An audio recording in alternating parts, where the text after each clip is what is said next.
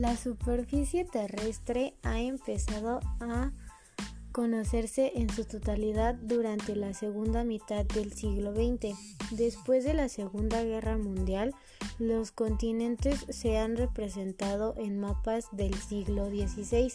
Los fondos oceánicos, dos tercios de la superficie de la Tierra, se cartografiaron en grandes territorios apenas desde 1959, pero al estudioso de las ciencias de la Tierra le preocupa algo más que la descripción de la superficie de esta.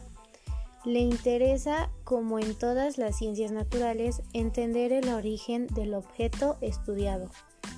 Los conceptos modernos sobre este tema se han establecido en la segunda mitad del siglo XX y han transformado las ideas que predominaron los 50 años anteriores. Por ejemplo, número 1.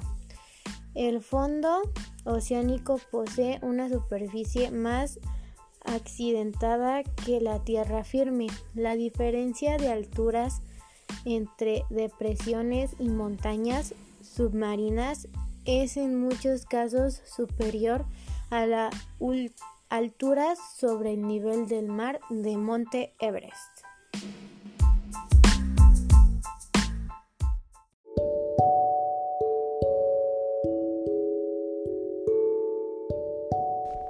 2. El relieve terrestre se debe a una actividad interna permanente a lo largo de toda la historia geológica, aunque no de la misma intensidad ni el tiempo ni el espacio. 3. Los rasgos de la superficie terrestre son jóvenes. En su mayor parte se formaron en los últimos 2 millones de años, aunque hay regiones más antiguas. Nuestro país es una piedra angular en la estructura de la superficie de la Tierra su variado relieve de sistemas montañosos, altiplanos y planicies costeras, además de la zona económica exclusiva del fondo oceánico, atrae la atención de los especialistas de todo el mundo. Mucho de lo que se expone a continuación son conceptos surgidos de la nueva geología en los últimos 40 años del siglo XX. Esos también los principios tradicionales que no han sido modificados. En estas páginas se tratan muy en general temas fundamentales de la ciencia del relieve de la Tierra.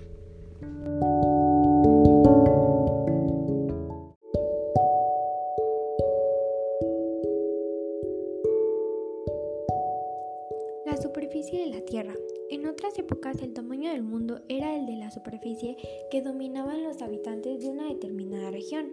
Con el descubrimiento de América el mundo se hizo más grande y en la época de los satélites artificiales más pequeño. De los 510 millones de kilómetros cuadrados de la superficie de la Tierra, 361 están cubiertos por agua de los océanos y el resto es tierra firme. El punto más alto es la cima del Everest, mientras que el más bajo se encuentra en la trinchera de las Marianas. Los primeros conceptos científicos sobre el origen de la Tierra los expuso Kant en el siglo XVIII y a partir de ello se desarrolla la astronomía moderna. Buffon propuso en 1759 una edad mínima de 75.000 años para la Tierra, herejía que escandalizó a la autoridad eclesiástica. Avanzando gradualmente, con uno que otro tropiezo, la geología actual ha llegado a establecer que la Tierra tiene una edad aproximada de 4.500 millones de años.